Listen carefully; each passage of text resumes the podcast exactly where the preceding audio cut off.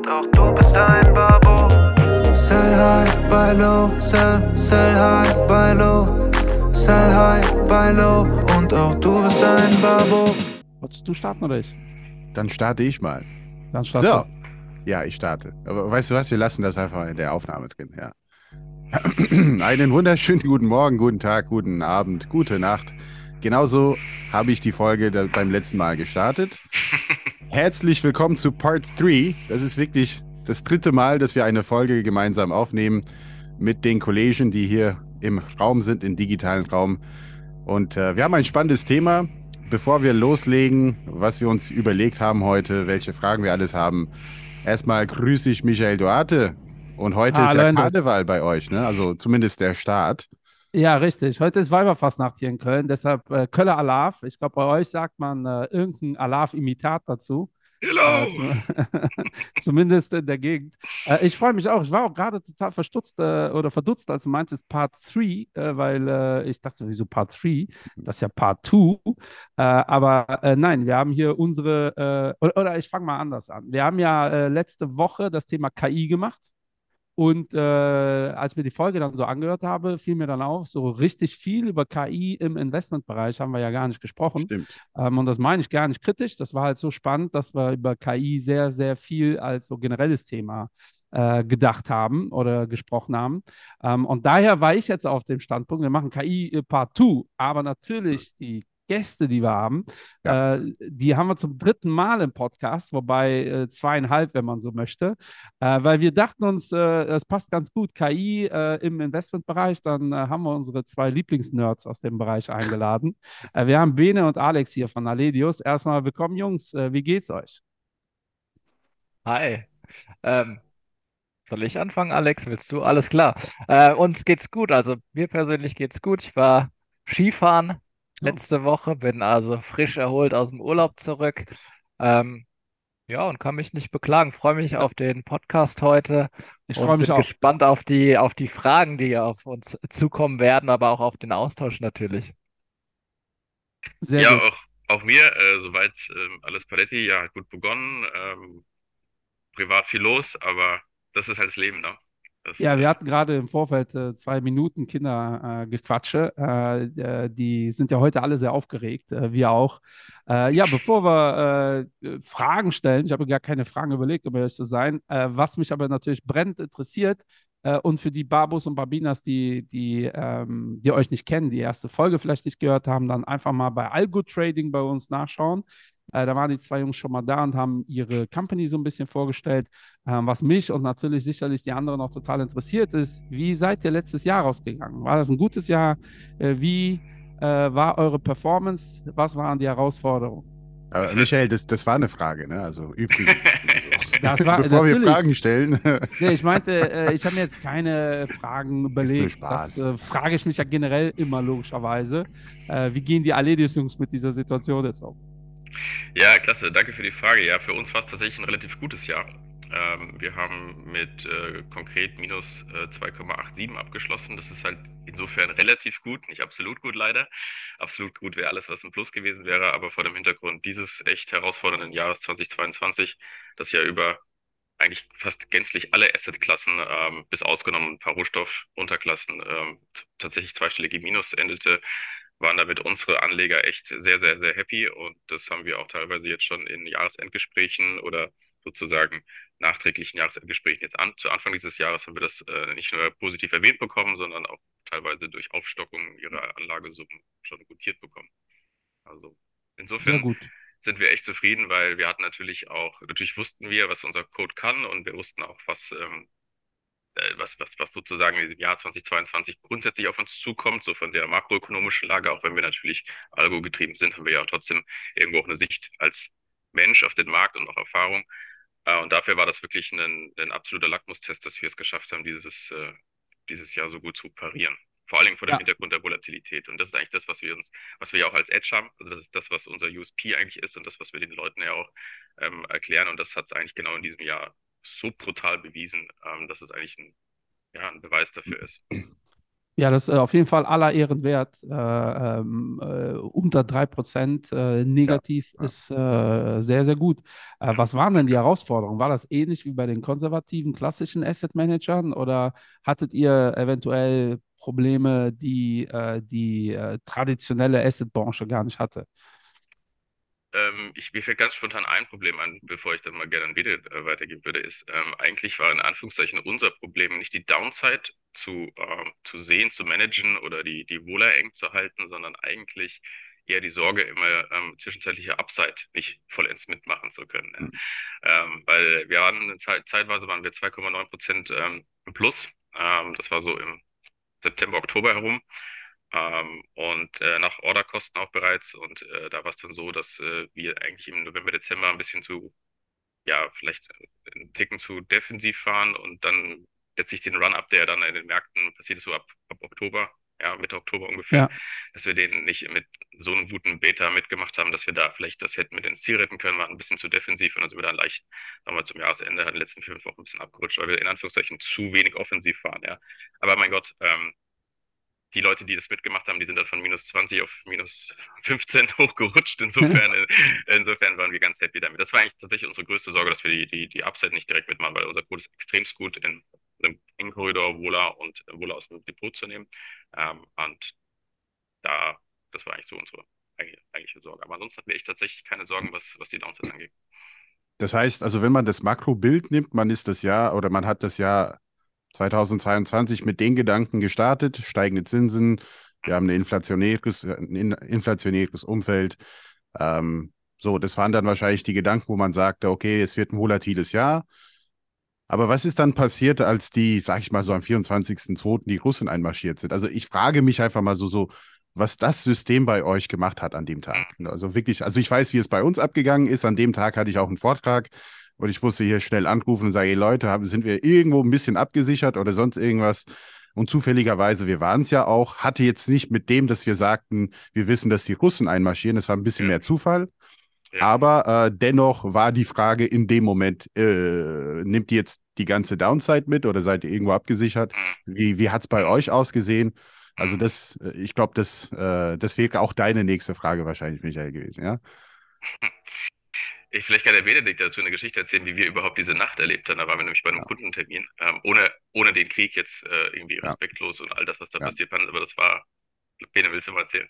Äh, ja, tatsächlich wollte ich genau ähm, da anknüpfen an der Geschichte. Es war amüsant. Wir lagen beide in unserem Hotelzimmer, waren beim Kunden, wie gesagt, unterwegs und ähm, waren in Offenburg, also in Süddeutschland, und wir wussten gar nicht, dass die auch sehr ausgiebig äh, Fasching, Karneval, wie auch immer man es nennt, regional äh, dort feiern. Und dann ist da um 6 Uhr eine Männerkapelle durch die Straßen gezogen mit Trommeln und Trompeten und wir dachten, oh je, äh, was denn hier los?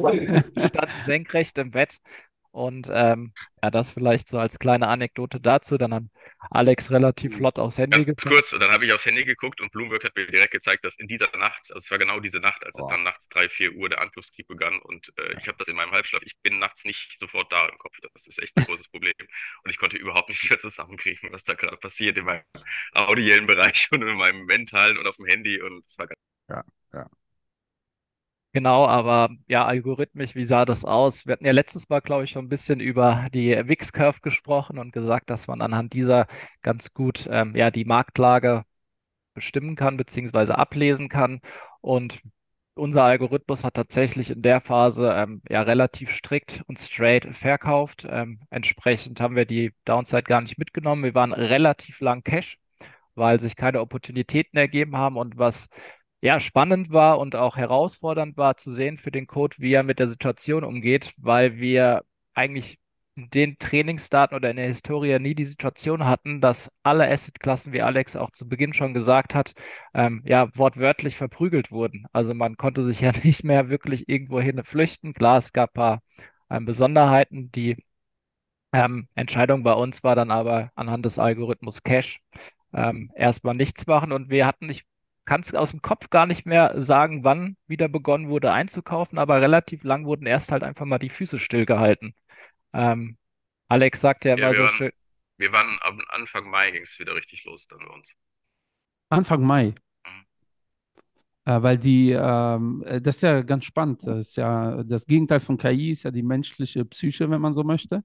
Ähm, und mich hat letztens in einem Vortrag jemand gefragt, ja, warum seid ihr nicht äh, komplett raus, äh, idealerweise short gegangen, als es absehbar war, dass es Krieg gibt, ne? Und äh, da meinte ich, ja, jetzt musst du mir nur noch sagen, wann es absehbar war, dass es Krieg gibt, äh, weil ein Tag davor war äh, die äh, einhellige Meinung eigentlich noch, was uns jetzt natürlich im Nachgang total naiv vorkommt. Nein, äh, der droht da nur, ne? Der hat da zwar 100.000 Menschen Das ist der berühmte Mr. positioniert. Ja, Das ist der ja, und Mr. äh, Insight, der dann immer alles besser weiß. Und, okay, Ja, ja. ja, ja, und Von denen gibt es, von der spannend. Sorte gibt es viel. Ja, und das Ja, finde ich schon genau. spannend, wie, wie wir da ticken. Ähm, die, äh, mir fallen eigentlich auch nur zwei Assets ein, die gestiegen sind. Das ist alles, was mit Energie zu tun hat. Äh, und Türkei. Ja, Türkei ist ja auch letztes Ja. Jahr Ja. ähm, als äh, Asset wirklich massiv hochgegangen, äh, sogar in Euro. Und dann natürlich sicherlich ein paar Ja. Währungen und ein paar, äh, ich sag mal, Firmen, die vom Krieg ähm, äh, profitieren. Ähm, habt ihr mal Analysen gefahren, wenn ihr das Thema, also habt ihr sicherlich, wenn ihr das Thema Volatilität nicht so eng greift, ähm, hättet ihr da eher einen Vorteil oder einen Nachteil von? Was Kunden angeht, sicherlich erstmal ein Nachteil, aber äh, was die Performance angeht. Ja, tatsächlich, ähm, also unsere Sharp und Sortino Ratio, also die Kennzahlen, die sozusagen, vor allen Dingen natürlich die Sortino Ratio, die die Downside ähm, ja, letztlich beschreibt, die würde natürlich echt um einiges schlechter werden. Aber tatsächlich würde die äh, Sharp Ratio auch natürlich etwas leiden, aber nicht so sehr leiden wie die Sortino Ratio, weil wir auch die Upside mehr mitmachen würden, ja. Also wir hatten sozusagen nicht, nicht nur einen vermiedenen Drawdown, sondern hatten auch einen guten Draw-Up. Ähm, tatsächlich wäre das würden wir da mit 6, 7, 8 Prozent wahrscheinlich sogar dieses Jahr rausgekommen sein. Aber das ist halt der Mr. Hinzeit. Ja, dafür hätten aber auch die Kunden minus 15, minus 16, minus 17 vielleicht unterjährig erleiden müssen. Und das ist halt eben nicht genau das, was unser Edge ist, ähm, sondern ich meine, wir verwalten mittlerweile mehrere Millionen Euro und ähm, von Unternehmern und Family Offices und auch institutionellen Kunden mittlerweile, sodass wir ähm, da eher die Aufgabe haben, und das ist in Anführungszeichen auch unser Leistungsversprechen, dass wir die, die Überrendite über Jahre hinweg machen, indem wir den Drawdown rausnehmen. Ja, und nicht sozusagen die ganze Vola mitmachen, die du vielleicht ganz normal mit einem Beta 1 hättest am Markt. Ja, und ähm, insofern, ja, ich gebe dir recht, Michael, es hätte sozusagen besser sein können, aber das ist halt der berühmte Mr. Hinsight, aber es ist auch de facto nicht unser Leistungsversprechen gewesen. Weißt du, was ich meine? Ja, klar. Äh, wie sieht dann äh, äh, Thema äh, Upside-Risiko, wenn, wenn, man das Wort jetzt so definieren will, äh, wie sieht denn der Jahresstart bei euch aus? Die Märkte rennen ja so gefühlt äh, ab Silvester war ja der Startschuss. Genau, wir sind jetzt so Ähm. 7, 8 Prozent, glaube ich, irgendwie year to date in den Märkten oder im MSCI, MSCI World, Euro adjusted. Äh, wir sind jetzt bei minus 2,3 äh, plus seit Jahresanfang, also leicht lagging, aber das ist halt eben der Punkt, den ich erklären will. Würdest du sozusagen die Zeiträume analysiert gegenüber vergleichen, äh, während Leute, die zum Beispiel jetzt rein theoretisch im MSCI World unterwegs sind, sind immer noch äh, minus 11, minus 10 sozusagen, ähm, was ihre Unterschied angeht an Rendite Ja. hinten dran. Deswegen ist es, ich finde es immer schwierig, das auf quartalsweise äh, Basis zu messen. Ähm, ich weiß, dass die Psychologie des Menschen so tickt. Ja, der Affe will immer direkt Zahl sehen und blinken und irgendwas. Ähm, aber ich glaube, und das ist unser Ansatz, das Leistungsversprechen ist über Long Term äh, tatsächlich hinten raus zu sagen, okay, schau mal hier, hier hast du den einen Graphen von uns und hier hast du den anderen Graphen und das ist eben der. Unterschied. Ja. Also ich bin da komplett bei euch. Ne? Ich kriege ja sehr viele Depots zugeschickt. Ähm, äh, auch da äh, ja, können das die Leute gerne machen. Äh, idealerweise aber am liebsten per E-Mail. So jetzt schon mal hier die Info raus. Äh, so per, ich habe schon mal gesagt, wenn äh, meine WhatsApp mal gehackt wird, dann sind die Nacktbilder da drauf das kleinste Problem, was ich habe. Äh, Und äh, äh, was äh, mir auffällt in den letzten halben Jahr, ähm, ich habe schon immer relativ viele, ich, ich sag, äh, Influencer-Depots bekommen, äh, so klassische 70-30-Strategien, MSCI World und, und aktuell äh, kriege ich extrem viele ähm, solcher Depots, äh, wo ich dann auch immer sage, was soll ich denn dazu sagen? Also hört Ja. euch den Podcast an, ist schon einiges zu gesagt. Ja. Ähm, aber die Leute spüren gerade, äh, dass genau das, was du sagst, ne? es wurde lange verkauft mit, ja, äh, macht äh, akademisch Sinn, was mich ja eh triggert, die Aussage. Ähm, aber im Prinzip auch, jeder soll machen, was er möchte. Ähm, aber vor allem die Renten-ETFs äh, sehen momentan richtig bescheiden aus und da fällt es mir auch schwer, bei so einem Long-Duration-ETF äh, irgendwie was Positives zu, zu sagen. Wir sind Ähm, 50 Prozent in Treasury Bills. Ja, Also und, und natürlich äh, äh, jetzt realisieren auf einmal, äh, MSCI World ist vielleicht doch nicht die eierlegende Wollmilchsau. Äh, sogar im Handelsblatt gab es einen Artikel im Januar, oh, wieso ist denn die USA-Quote in dem MSCI World so hoch? Da muss ich Wow. sagen, da beiße ich so ein bisschen äh, in, in meine Handfläche, äh, wenn, wenn ich so Sachen lese, weil ich mir immer denke, Wahnsinn, liebe Leute. Äh, Ja. äh, Und äh, da, darüber haben wir ja hier oft und ausführlich gesprochen. Äh, prinzipiell finde ich es ähm, richtig gut. Ähm, also wir sind ja eh Fan von euch, also ist ja gar keine Frage. Äh, nur das ist halt genau das, was die Leute interessiert. Ne? Wie schnell Ja. geht's hoch? Äh, die Ja. Frage werdet ihr sicherlich gehört haben, schon mal schlagt in den MSR Word, was so eine unfassbar irrelevante Frage ist Ja, eigentlich. genau. Äh, Es wäre so, als ob ihr seid ihr besser als mein Onkel Paulo, der Ja. äh, irgendwo im Dorf in Portugal äh, so ein bisschen Ja. tradet. Ja. Ja, äh, Ja. äh, Das ist, das ist ein sehr, sehr guter Aspekt, den du sagst. Ich, will, ich, will, ich, will- ich finde das einen extrem guten Aspekt, weil das ist auch das, was unser Mantra ist, wenn wir mit ähm, größeren Tickets reden. Und das ist aber auch bei größeren Tickets ist das übrigens auch die, die Affinität. Also die wollen nicht Ja. ihre drei Millionen nonstop im Jahr um 450, 600.000 Euro schwanken sehen. Ja. Ähm, es ist, es ist genau das. Für uns ist es erstmal das Risiko zu managen. Und das ist schwer genug im Leben. Über Long Term. Situativ betrachtet denken immer Menschen dann, wenn sie gerade so ein bisschen irgendwo einen Run haben, oh geil, das ist ja alles gar nicht so easy. Aber es ist halt, ein Long-Term-Risk zu managen, ist viel, viel anstrengender. Weil du hörst den Spieler im Casino fünfmal jubeln, aber da, wo sie alles Vermögen äh, sozusagen verloren hat, sagte er, er war, äh, keine Ahnung, äh, bei der Massage und nicht im Casino. Ja, und er hat das Ja. Geld auf der Straße verloren. Das ist so ein Punkt, dass das echt für uns erstmal die erste Prämisse ist. Ähm, das andere, dass dann Leute situativ sagen, oh, guck mal, jetzt ist der MSCI World bei plus 8 und ihr seid nur bei minus 2,2 und so roundabout. Ähm, das interessiert mich nicht. Wenn jemand 5 bis 10, 15 Jahre mit am Markt ist und mir dann seinen kumulativen Chart, Chart, äh, Chart zeigt, dann kann ich mit ihm reden. Also das ist so mein, mein Punkt, weil ich schon halt echt Ja. sehr viele Fälle kotzen sehe am Markt. Und der zweite Aspekt, den ich gerne dazu sagen würde, ist bezogen auch auf den Kriegsanfang. Der Kriegsanfang war gesellschaftlich, menschlich äh, wirklich eine Tragödie. Es hat aber tatsächlich uns jetzt nicht im, im Managen des Portfolios in Anführungszeichen triggernd äh, in eine Richtung getrieben, weil wir waren de facto schon seit Mitte Dezember sehr hoch Cash. Und das lag nicht am, dass wir den Krieg vorausgesehen haben, das lag daran, dass äh, wir eine ho- Jetzt kommen ein paar Fachbegriffe, es tut mir leid an die Zuhörer, aber ihr könnt sie alle googeln, ähm, dass zum Beispiel bestimmte Earnings Revisions ähm, viel zu große Upside hatten. Äh, wir hatten ähm, ein hohes äh, Momentum in bestimmten ähm, Kernaspekten der Inflation in den USA. Bestimmte Leading Indicators ähm, sind nach oben gedreht, was bestimmte Inflationsdaten sechs, sieben Monate später, die wir jetzt sozusagen erleben. Also es war ein Potpourri von Signalen, die gemessen dort, wo der Markt war, was auch die Bewertung angeht. Wir handeln keinen Markt aufgrund nur isolierter Bewertung, das machen wir nicht. Aber das Potpourri zusammen war sozusagen die Downside extremst viel größer potenziell als die weitere Upside. Und da sind wir in der mathematischen Probability Calculation, dass wir sagen, wir gehen raus aus dem Markt und wir sind Cash. Und dann kam der Krieg noch hinzu. Wisst ihr, was ich meine? Also so denkt Ja. unser Algorithmus. Das Ja, ist also ich- entkoppelt von Ereignissen auf der Welt. Ja, also ich kann äh, da das ja nur bestätigen. Wir waren auch, äh, ich glaube, eine Woche vor, also wir gehen ja nie komplett Cash, aber wir waren eine Woche vor Kriegsbeginn, äh, haben wir große, für uns große Anteile verkauft. Ähm, und das hatte nichts mit dem Krieg zu tun, sondern einfach äh, die äh, äh, Aktien sind zudem bis dato gut gelaufen.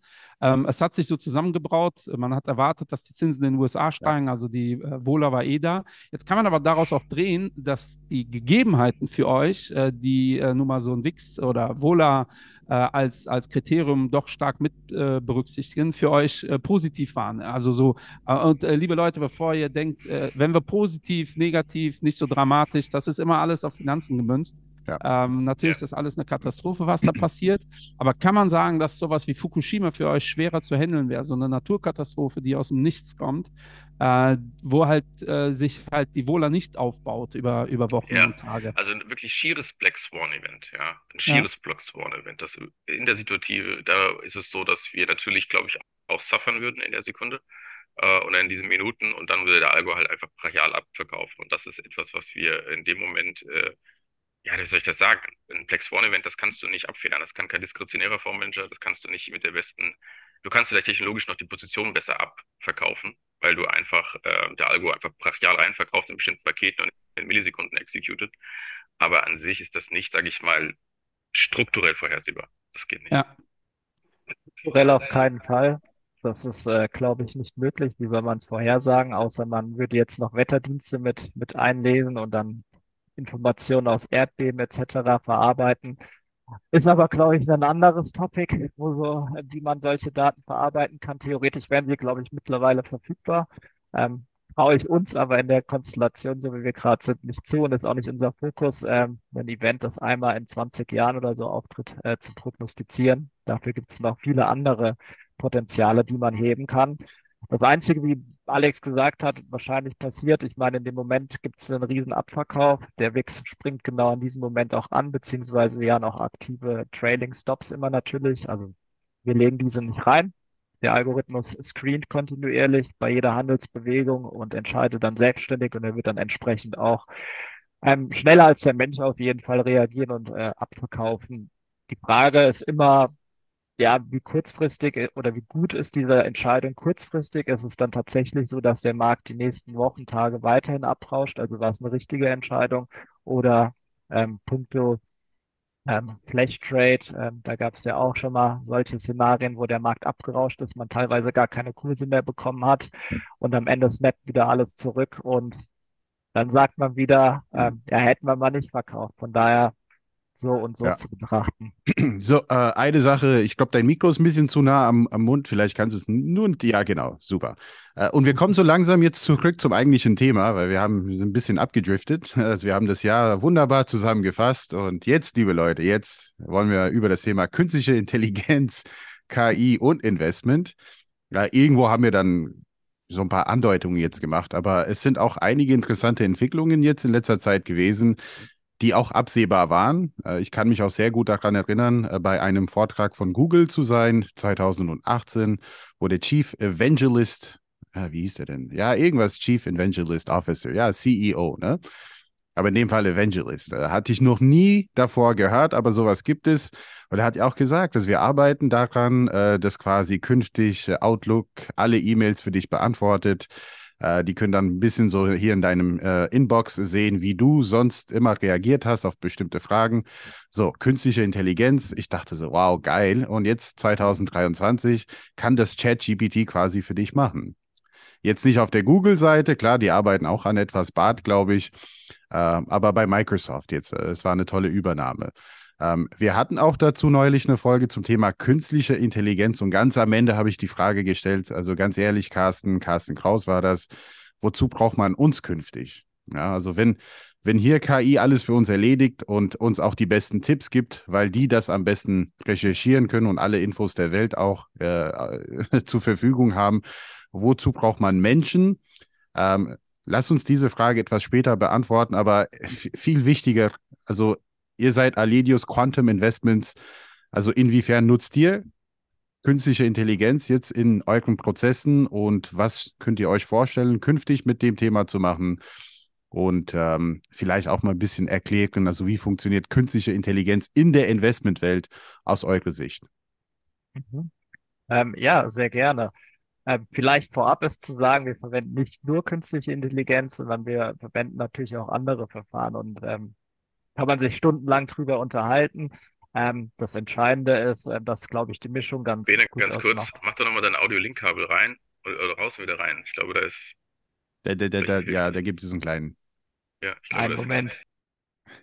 KI, die boykottiert das. Die Ja, äh, KI hat gerade Panik bekommen Ja, ja, und hat einfach mal Bedes Sound ausgemacht. Besser? Besser. Besser, ja. Wow. Okay, verrückt. Aber das ist, das beruhigt mich übrigens. Äh, Künstliche Intelligenz hin und her, rein, raus und äh, es läuft wieder. Wie vor 100 Jahren. das bleibt ganz natürlich, das rein raus. Ja. Oh, dazu sage ich nichts, aber okay, let's go. Der Endrit nimmt das wieder komisch auf. So bitte. Ja, ähm, ich habe allein durch das äh, Mikrofon austauschen meinen Faden so ein bisschen verloren. Ich versuche mal wieder anzuknüpfen. Ähm, künstliche Intelligenz, wie setzen wir diese ein? Also künstliche Intelligenz ist bei uns eines der Werkzeuge, das wir verwenden, eines von vielen. Ähm, wir hatten da letztes Mal, glaube ich, auch schon drüber gesprochen. Es gibt ähm, ja eine makroökonomische Sicht, die wir auf dem Markt haben, die wir zu gewissen Grad abbilden können. Es gibt ähm, Zusammenhänge, technische Indikatoren, die wir abbilden können. Es gibt Klassifikationsverfahren, also herkömmliche Klassifikationsverfahren wie eine Support Vector Machine beispielsweise, ähm, aber auch andere. Und es gibt natürlich auch immer diesen großen Begriff künstliche Intelligenz, neuronale Netze und, und, und, und, und. Schlussendlich, was wir haben möchten am Ende des Tages ist eine Handlungsentscheidung. Kaufen, verkaufen und in meisten der Fälle nichts machen, weil sonst würden wir wirklich äh, im Millisekundentakt oder Sekundentakt handeln. Und diese Relation herzustellen, also zwischen den Inputdaten und den Ausgabedaten, was schlussendlich die Kaufs- oder Verkaufsentscheidung ist, ähm, ist die Herausforderung. Und da verwenden wir gerade bei großen Zusammenhängen, bei vielen Daten künstliche Algorithmen oder künstliche Intelligenzalgorithmen, neuronale Netze. Ähm, wir bilden aber auch andere Thematiken ab. Ich glaube, ein total interessanter Ansatzpunkt ist so ein bisschen die Differenzierung zwischen ja, einer normalen, einem normalen Algorithmus oder einer normalen Software und einer künstlichen Intelligenz herauszustellen. Wenn ich zum Beispiel eine klassische Software entwickle, dann hinterlege ich Regeln. Also ich sage, wenn der Kurs über 50 ist, dann verkaufe und wenn der Kurs unter 25 ist, dann kaufe. Ähm, auf Bilder übertragen beispielsweise würde ich sagen, ähm, ein Hund bellt und eine Katze miaut. So, also ich hinterlege da wirklich starre Regeln und die werden dann geprüft und werden dann umgesetzt. Das heißt, ich habe eine Problemstellung, sei es Hund, Katze, sei es äh, Kaufen, Verkaufen, die ich in, anhand von Regeln definiere und entsprechend dann in Echtzeit prüfe und durchführe. Bei der künstlichen Intelligenz ist es ein bisschen anders. Da habe ich als Grundlage Daten, nämlich Bilder von Hunden, Bilder von Katzen beispielsweise oder Aktienkurse. Ähm, den ich sage, okay, wenn du unten bist und nach oben gehst, dann hast du eine positive Wertentwicklung, das ist gut. Wenn du oben bist und nach unten gehst, hast du eine negative Wertentwicklung, das ist zumindest für eine Long Position schlecht. Und anhand dieser Bilder und verschiedenen Situationen trainiere ich die künstliche Intelligenz und lass sie quasi selbst die Regeln sich definieren und erkennen. Also ich bin nicht derjenige, der den Zaun aufstellt und sagt, hier ist Ende und da ist Schluss, sondern ich lasse selbst die Regeln trainieren, erkennen und bestimmen, die dann wiederum im Echtzeitbetrieb auch angewendet werden. Ein Nachteil davon ist, dass ich nicht mehr klar nachvollziehen kann, wie dann diese Regeln sind. Mhm. Ähm, ich muss mich bis zum gewissen Dra Grad einfach darauf verlassen. Ein Vorteil ist, dass ich das natürlich auf viele Problemstellungen übertragen kann. Ein einfaches Beispiel ist, um bei der Katze und beim Hund zu bleiben, wenn ich jetzt Bilder habe von Hunden, die immer ähm, draußen auf einer Wiese sind und die Katze, die immer auf der Couch sitzt und das meinem meiner künstlichen Intelligenz beibringe, stellt die vielleicht als Regel auf, die Katze ist immer auf einer Couch und der Hund ist immer draußen. Und wenn ich das nächste Mal ein Bild zeige von einem Hund, der auf einer Couch sitzt, wird die künstliche Intelligenz sagen, das ist eine Katze, weil da ist eine Couch, ist also eine Katze. Von daher muss man das immer auch so ein bisschen mit Vorsicht genießen. Ähm, aber da gibt es ja die Möglichkeiten, dass man halt eben sagt, man hat eine Entscheidung über eine künstliche Intelligenz, man hat eine weitere Entscheidung über eine normale Implementierung von Regeln. Dann nächste hat man über eine Verwendung von der linearen Regression ganz einfach gesagt. Und dann gibt es da eine kleine Abstimmung zwischen den verschiedenen Verfahren. Und wenn die Mehrheit sagt, wir kaufen jetzt, oder wenn die Mehrheit sagt, es ist ein Hund, dann wird entsprechend auch so gehandelt.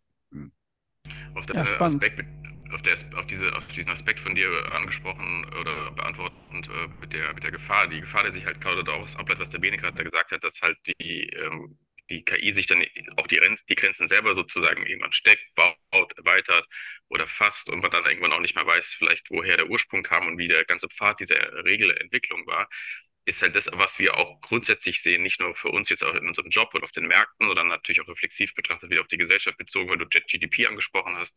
Ähm, wenn wir nicht mehr verifizieren kommen, ob das, was da steht, ein Wahrheitsgehalt hat, oder zu 99,99 Prozent so aussieht, als wäre es komplett verifizierte Wahrheit, ja, dann ist es wirklich irgendwann schwer, die Wahrnehmung, und das ist ja einer meiner Lieblingsthemen, wie ihr wisst, Perception versus Reality, und deswegen bewegen sich Kurse, dann irgendwann wirklich zu unterscheiden, was ist denn wirklich Perception und verschwommene Wahrheit oder was ist denn noch wirklich verifizierte Wahrheit? Und am Ende ist das schon, schon irgendwo im Leben relevant, ja. Es ist kein, aber ich glaube, das ist das können wir alle allesamt auf der, auf der, auf der Welt und das sagen auch große CTOs und so, das können wir alle noch nicht einschätzen, ähm, wie Aber das behandelt für, wird. Für einen Investor ist dann wahrscheinlich die Wahrnehmung wichtiger als die Realität, weil äh, was die Wahrnehmung ist, darauf wird dann gehandelt und worauf gehandelt wird, da muss man dann natürlich entweder dabei sein oder halt auf der anderen Seite. Ne? Also, ja, aber das ist genau der Denk, in Anführungszeichen der Denkfehler, äh, weil wir handeln ja deswegen eine gewisse Wahrnehmung, weil du mhm. einen Spread, eine Diskrepanz zur Wahrheit, also zur Realität sozusagen erwartest, ja. ja. Und dieser Spread bewegt Kurse. Und wenn du richtig positioniert bist, machst du daraus einen Return. Ja. Wenn aber keiner mehr weiß, wo eigentlich die Benchmark der verifizierten Wahrheit ist, verstehst du, was ich meine? Dann ja, ja. keinen, dann siehst du keinen Spread mehr. Also es könnte die Mutter aller Blasen ähm, äh, gebaut werden Exakt und äh, teilweise sogar gesteuert werden, weil wir haben, äh, es Ja. gibt ja ganz viel äh, Literatur zu dem Thema. Es, also was ich ganz spannend fand, es gab künstliche Intelligenz, so Bots, die rassistisch waren, ne, weil die einfach, äh, genau wie Bene erklärt hat, ne, äh, immer wenn eine Katze äh, couch und so, äh, dass man dann halt, äh, da- da- da- das durch Statistik, Statistik äh, ist ja prinzipiell nicht rassistisch, ähm, aber ähm, das Thema hatte ich auch schon jetzt mit einem, man hat da ganz spannende Diskussionen, ähm, keine Ahnung, du kommst aus einem gewissen Haushalt oder wir haben ja die private Folge gemacht, Ende und ich, Migranten, ich behaupte mal, meine Eltern äh, bildungsfern, um, um da nicht, äh, äh, um das mal so auszudrücken. Und statistisch gesehen, die Wahrscheinlichkeit, dass ich äh, studiere, lag bei wahrscheinlich, weiß ich nicht, unter 5 Prozent. Ähm, diese Statistik tangiert mich ja null, mich persönlich. Aber wenn eine Institution eventuell entscheidet, äh, wo investieren wir gerade Gelder und wo nicht, dann äh, oder halt eine künstliche Intelligenz, dann wäre ich definitiv nicht dabei gewesen bei den Gewinnern, weil es statistisch gesehen, gesetzt der großen Zahlen, dann wäre ich raus. Und das ist die Frage, ob man das möchte. Dann haben wir äh, in unserer letzten Folge über, ich glaube, Reprozität äh, gesprochen. Das ist ja auch so ein äh, ganz spannendes Thema. Was ist, wenn äh, BlackRock, um die jetzt mal einfach bei den Ring zu werfen, kann man immer mal machen, die beste künstliche Intelligenz hat und äh, die wiederum die anderen künstlichen Intelligenzen so steuert, dass die einfach am meisten Geld verdienen. Ja, das, äh, das sind schon Sachen, die Ja, spannend sind. ja, ja, das ist, äh, das ist eine gute Frage, äh, die auch, glaube ich, wieder erst beim Stammtisch über zwei Stunden irgendwie zu einem Ja. Resultat führen könnte. Ähm, aber den Aspekt, den du gerade sagtest mit diesem rassistischen Moment und so, das ist ähm, interessant, weil wir durch unseren Haftungsdachpartner ähm, und für den Wirtschaftsprüfer dahinter und die ganze Klaviatur, die dahinter steht mit BaFin und Bundesbank, genau das sozusagen ähm, aktuell verifizieren müssen ähm, in einem Dokument. Also denen erklären müssen, wo sozusagen bei uns die Grenzen sind, dass man natürlich der KI auch Grenzen setzt, dass man eben sagt, das darf eben nicht passieren. Ja, du darfst jetzt nicht eben aufgrund einer eine KI ist ja an sich irgendwo dumm. Also sie macht das ja, oder sie ist gefühllos, sie macht das ja nicht, weil sie wirklich rassistisch ist, sondern wie du ja schon sagst, Ja. es sind statistische Grenzwerte und der eine fällt nach links, der andere fällt ganz hart nach rechts. Das kann gut sein, weil die Zahlen und Mathematiken an sich hervorragend sind, um wirklich Wahrheiten sozusagen zu erschaffen. Es kann aber auch, wie gesagt, brutal sein, wie du es gerade aus deinem eigenen privaten Beispiel erzählt hast, dass eigentlich es niemals, niemals mehr eine Durchlässigkeit gibt. Also man, es kann nie mehr was gesellschaftlich diffundieren eigentlich, ja. Ähm, das ist sehr, sehr schrecklich. Und wir müssen zum Beispiel jetzt gerade aktuell verifizieren, dass eben ähm, da nicht irgend so ein Pattern entsteht, dass wir nicht immer so sagen, okay, wir nehmen nur, keine Ahnung, republikanisch geprägte Unternehmen, die mit einem Vorstand und, und, einem, und einem Board von, weiß ich nicht, acht Reps da sitzen und keine, De äh, keine, keine Demokraten mehr oder das ist äh, schwarz geführte oder nicht schwarz geführte. Wisst ihr, was ich meine? Also wir kriegen Ja. das ja gar nicht mit.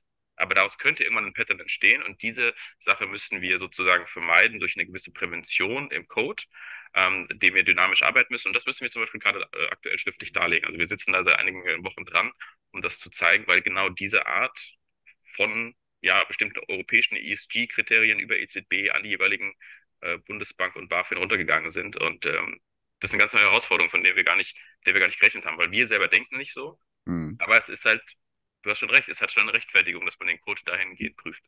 Vor allem könnt ihr auch, also wenn das nicht ein weltweites Thema ist, was das ja natürlich nicht ist, habt ihr ja einen Wettbewerbsnachteil. Ja. Und Hedgefonds machen das ja schon lange. Ist ja bekannt, dass äh, die besten Investoren USAs äh, die äh, Eheleute der äh, Republikaner sind, äh, interessanterweise. Ähm, daraus kann man ja durchaus eine Strategie ableiten. Das wäre jetzt aber bei euch verboten in dem Es ist Sinne. Ne? verboten. Also wenn das rein theoretisch im Code nachlesbar wäre, dann muss das verändert werden, äh, aber es wäre verboten. Ja, es ist de facto verboten. Ich finde es auch per se von meinem Naturell her als Alexander Brehm einfach auch unethisch. Ähm, also irgendwann hören die Grenzen auf, ob du jetzt 25,3% machst oder 19,5%, dann soll der Anleger entscheiden, ob er das so oder so haben will. Aber äh, man kann auch noch genug Geld verdienen, ohne. Äh, spannend. Habt ihr eine KI für sowas? Für was? Ma- äh, Gebt ihr das jetzt bei ChatGTP ein? Äh, hier, die EU will äh, Unterlagen von uns, mach mal was.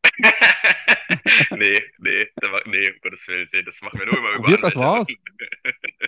Äh, Was äh, glaubt ihr denn, ähm, wie äh, der äh, Markt? Weil ich glaube, viele Zuhörer, wenn die jetzt zuhören, ähm, die wollen halt in dieses Thema investieren.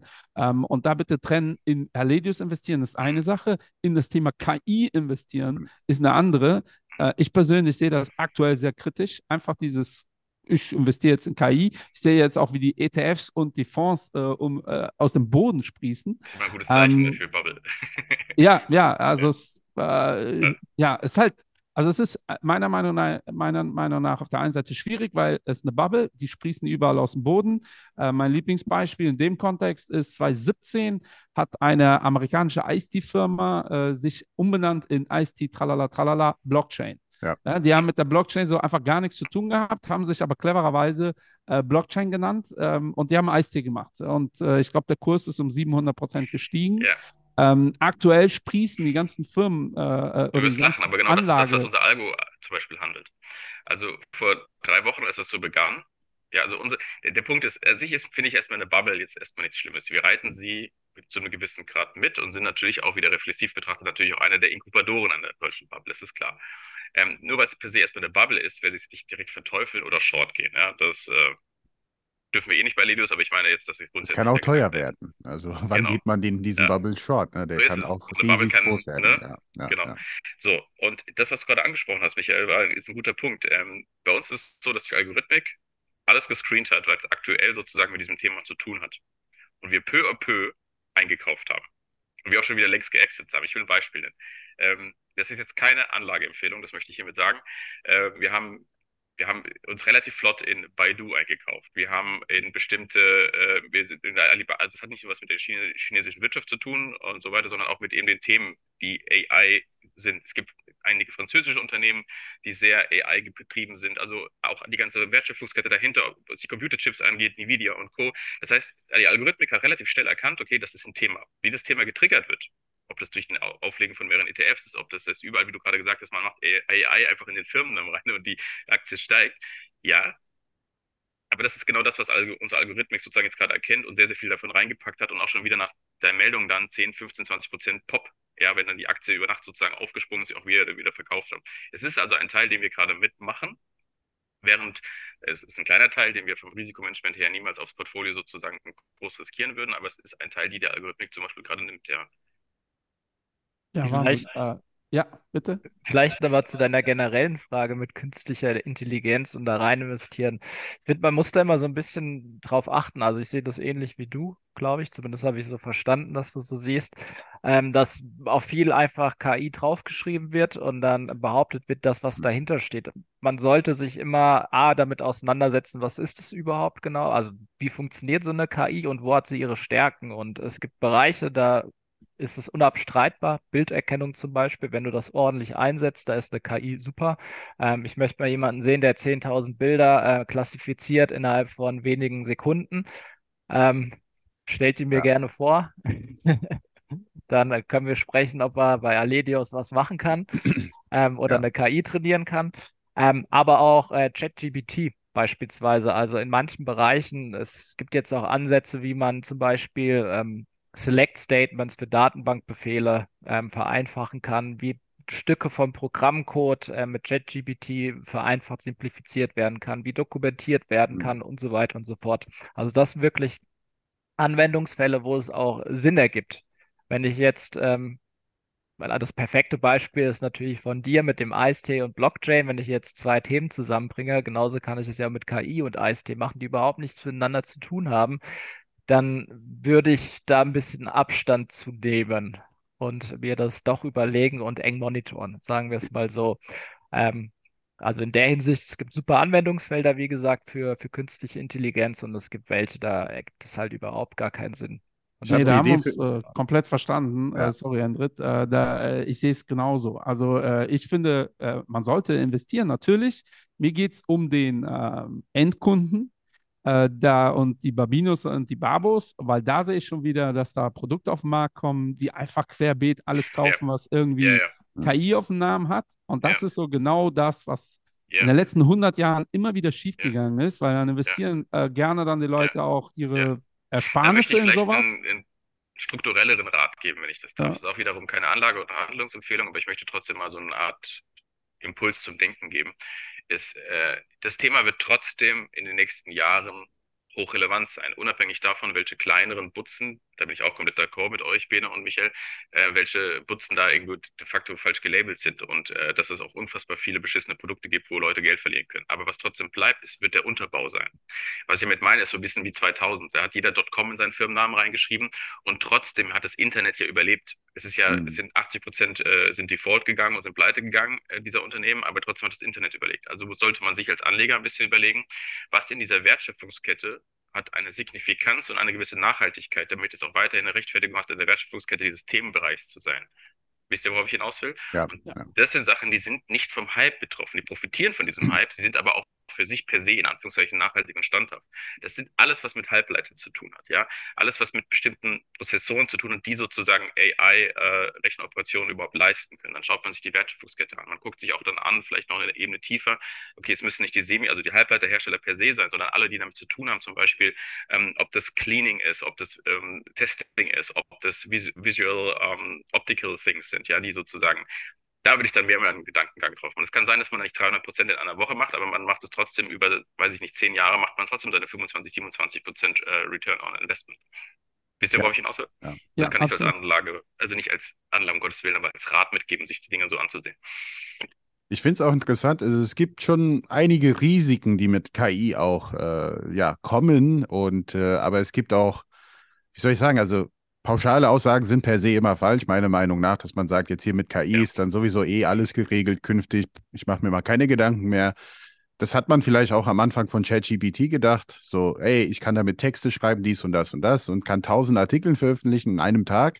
Kann man alles machen. Dann hat man auch gesehen, wie schnell Google reagiert hat und gesagt, ja, ja, aber in unserer Google-Suche tauchen sie nicht mehr auf, weil wir auch eine KI haben, die das eben sieht und dann solche Artikel bestraft. So, und das war so Ende Gelände nach dem Motto. Äh, dennoch äh, kann man das auch kreativ nutzen. Äh, was ich mich frage, ist jetzt einfach mal hier ein bisschen philosophieren, weil das machen wir auch gerne.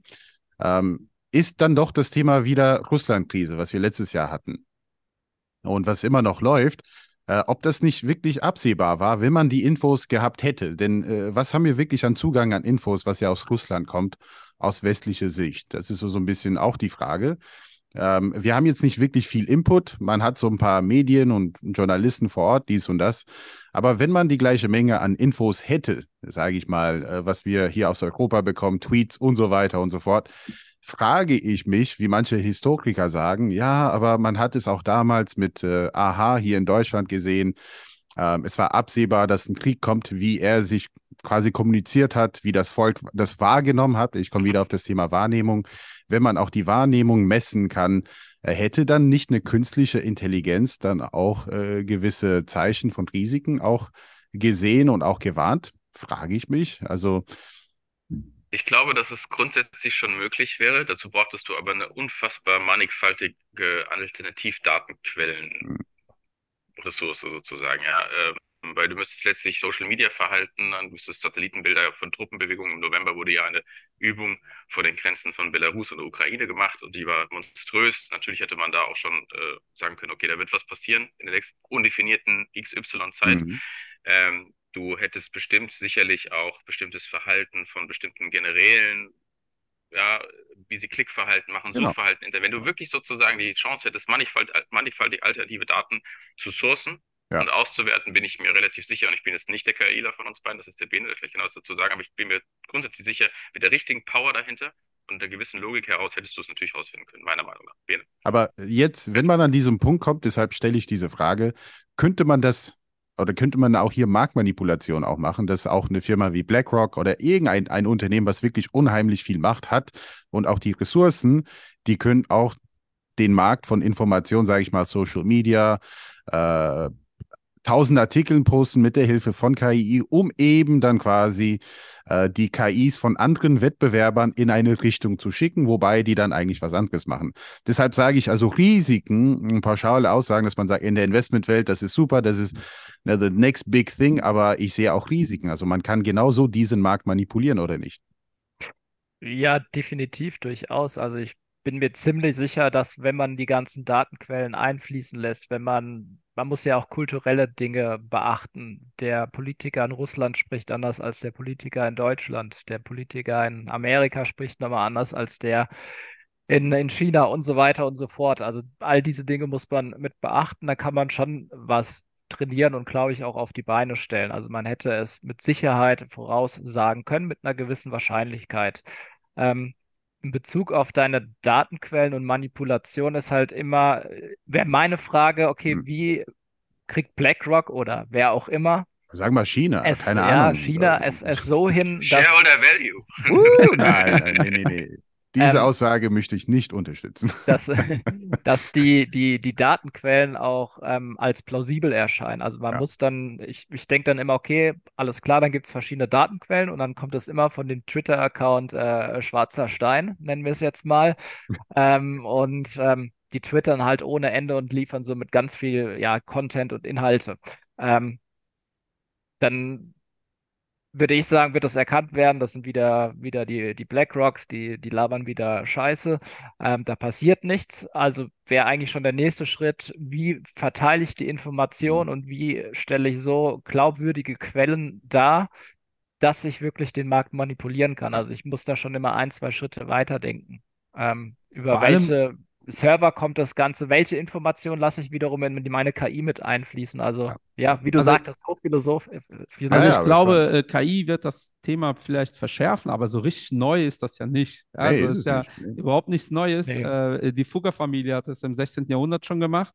Die äh, Donald Trump hat äh, hier mit Oxford äh, bei den Wahlen hat er ja Social Media äh, Psychologieprofile erstellt Die- und den die- Die, die Rothschilds mit den äh, 30-jährigen Kriegsanleihen, genauso. Ro- Rothschilds, Ja, also das ja, gab es ja. immer, das Ja. wird es immer geben. Aber glaub, jetzt deutlich viel- disruptiver, also deutlich disruptiver, also Weil's wirklich halt auf eine globale. Ebene. Ja. Jetzt ist es das katalysierende Moment. Früher war es regional, eher mikrospezifisch, da wo halt sozusagen die Kommunikationstechnologien der damaligen Zeit hingereicht hatten. Und heute ist es halt Ja, a- aber ich glaube wirklich, dass sich da nichts ändert. Auch nehmen wir an, wir hätten KI, die einen Tag vom Krieg sagt, äh, äh, äh, Putin greift zu 98 Prozent an, dann sind wir wieder bei dieser Statistik. Ja, und dann Mhm. äh, machen wir jetzt einen Präventivschlag, weil wir 2% äh, Wahrscheinlichkeit haben, äh, dass Putin angreift. Das geht ja nicht. Das ist ja, also finde ich zumindest, ähm, da sind wir, da gab es einen Tom Cruise-Film, wo Leute verhaftet wurden.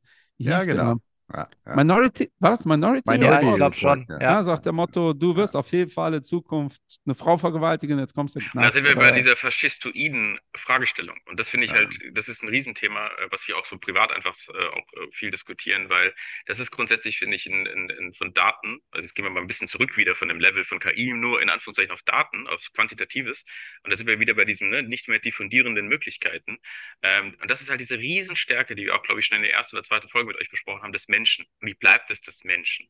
dass er diffundierend denken kann, dass er differenziert denken kann. Und ich meine nicht nur zwischen 0 und 1 binär, sondern dass man sagt, okay, man hat Grautöne, man kann es abwägen, man hat auch ein gewisses Bauchgefühl, das, was die Wissenschaft noch nie wirklich richtig jetzt bisher ergründen könnte. Weißt du, zwischen Kopf und Bauch, dieses berühmte, diese, diese, diese Intuition eines Menschen, dieses berühmte Gut-Feeling, dieses Bauchgefühl, Mhm. das ist, was man bisher wissenschaftlich noch nicht genau definieren konnte. Aber man weiß mittlerweile, dass da etwas passiert, auch biochemisch, ja, das, aber man kann es, wie gesagt, nicht definieren. Aber das ist etwas, was die KI nicht hat. Und ich glaube, dass das schon viele, viele Kriege ähm, in der Geschichte verhindert hat und auch viele zu Unrechte ähm, Beurteilungen und sowas, weil irgendwo noch ein gewisser Menschenverstand da war. Ähm, also ich rede da in deine Richtung, Michael, das ist einfach, ähm, ich finde das auch ein unglaublich schwieriges Thema, weil es so schnell gewisse Faschismus-Themen in die Ja. Gesellschaft mit einer gewissen Rechtfertigung, äh, scheinbaren Rechtfertigung und Legitimation sozusagen reinbringt, wo jeder sagt, ja, na gut, das, die Entscheidung darüber ist mir ja von der Technologie abgenommen worden und ähm, schwuppdiwupp. Ja. Ich finde das, also Aber ich glaube sogar, dass das ein ne? Killer der, ge- Also, der, der menschlichen Zivilisation werden könnte. ja, absolut. Also auch in Medizin, ne? Die Wahrscheinlichkeit, dass du überlebst, ist so und so hoch. Ja, sorry, dann äh, kriegst du jetzt einen Gnadenschuss. Äh, boah, Total. also äh, horrormäßig. Ja. Du kannst Aber es in jede Ecke um- der, der, der, der gesellschaftlichen Debatte bringen. Ja, um aus dieser Drehbuchautorstimmung ein bi- bisschen wieder rauszukommen, äh, Frage an Bene. Wa- Was siehst du denn an Potenzial im Bereich KI für euch jetzt äh, äh, Neues äh, auf euch zukommen? Oder was hat eure KI gelernt? Äh, kannst du das, kann man das überhaupt in Worte fassen? Kriegt ihr das mit oder ist das einfach ein Mitarbeiter, der äh, sich nicht in die Karten gucken lässt? Nee, wir bekommen da natürlich Dinge mit.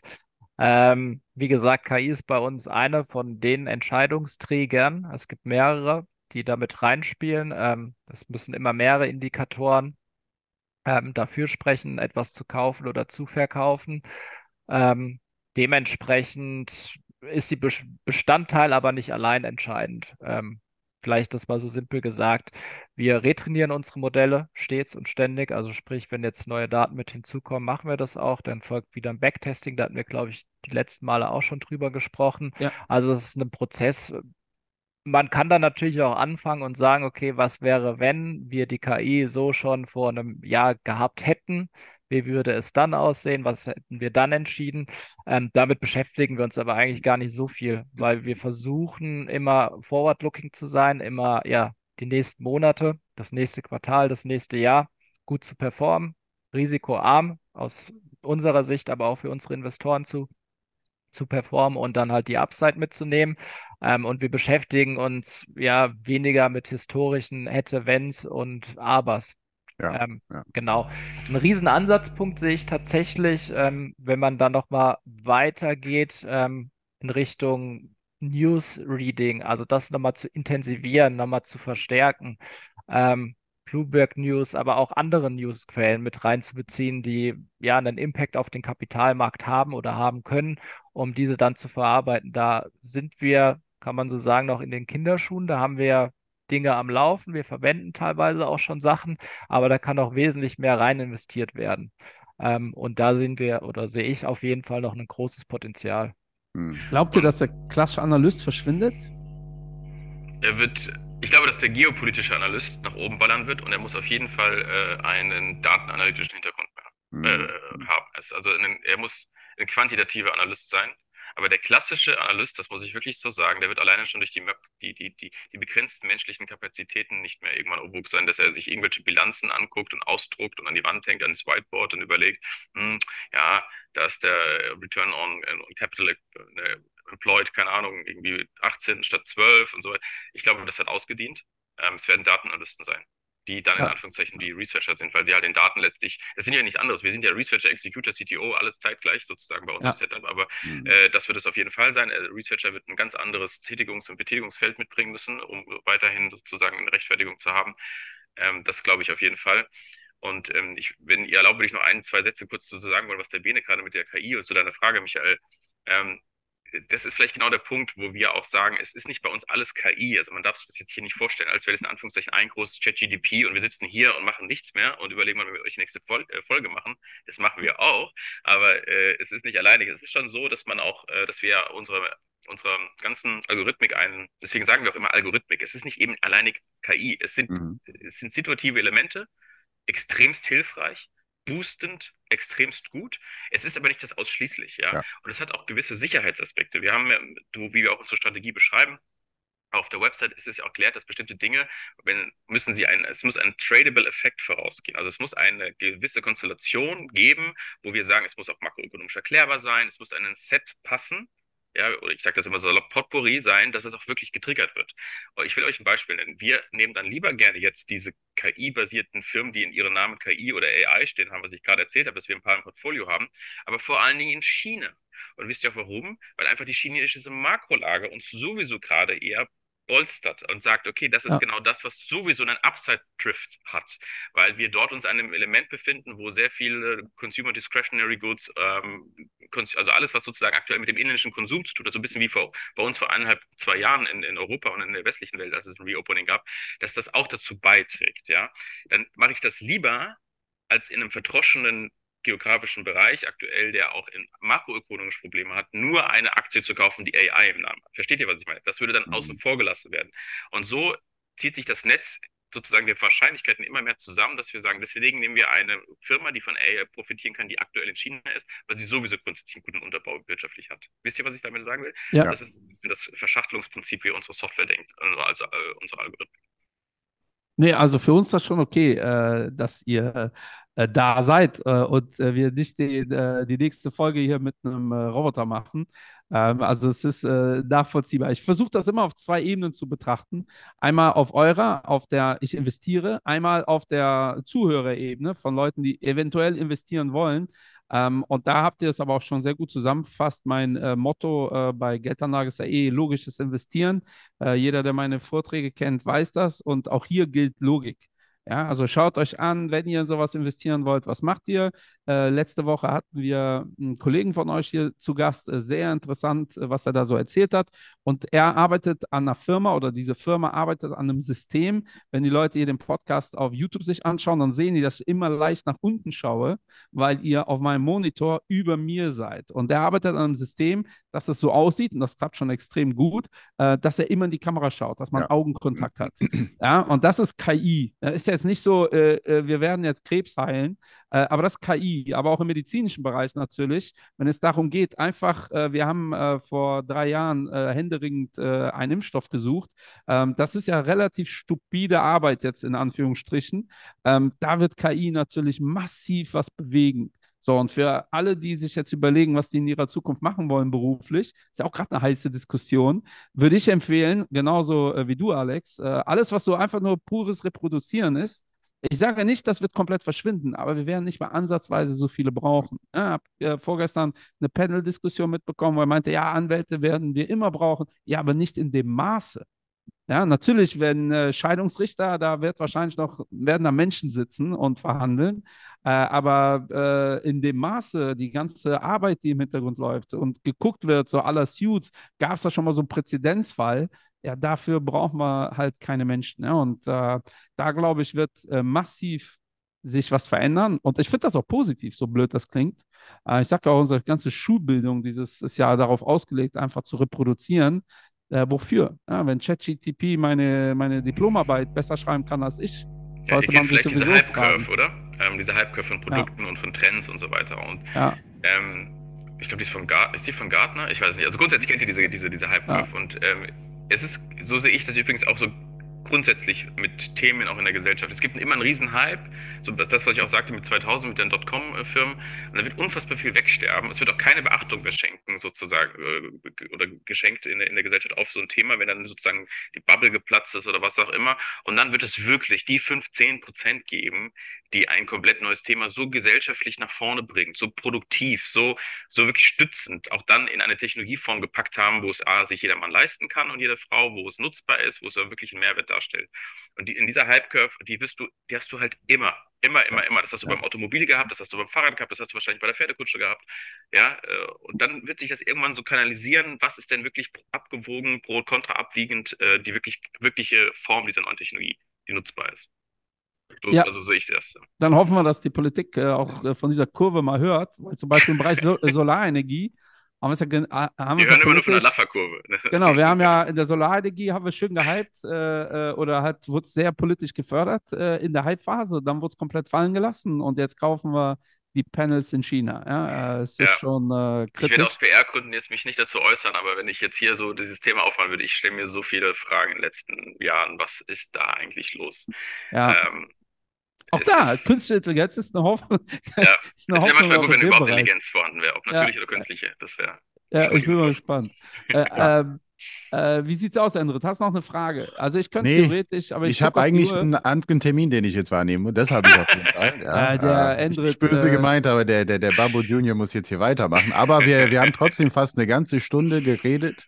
Cool. Und es war ein tolles Gespräch. Und ich Wie immer. glaube, wir werden wieder, wahrscheinlich nächstes Jahr erstmal, ein Update machen, um zu gucken, wie der Stand der Dinge ist.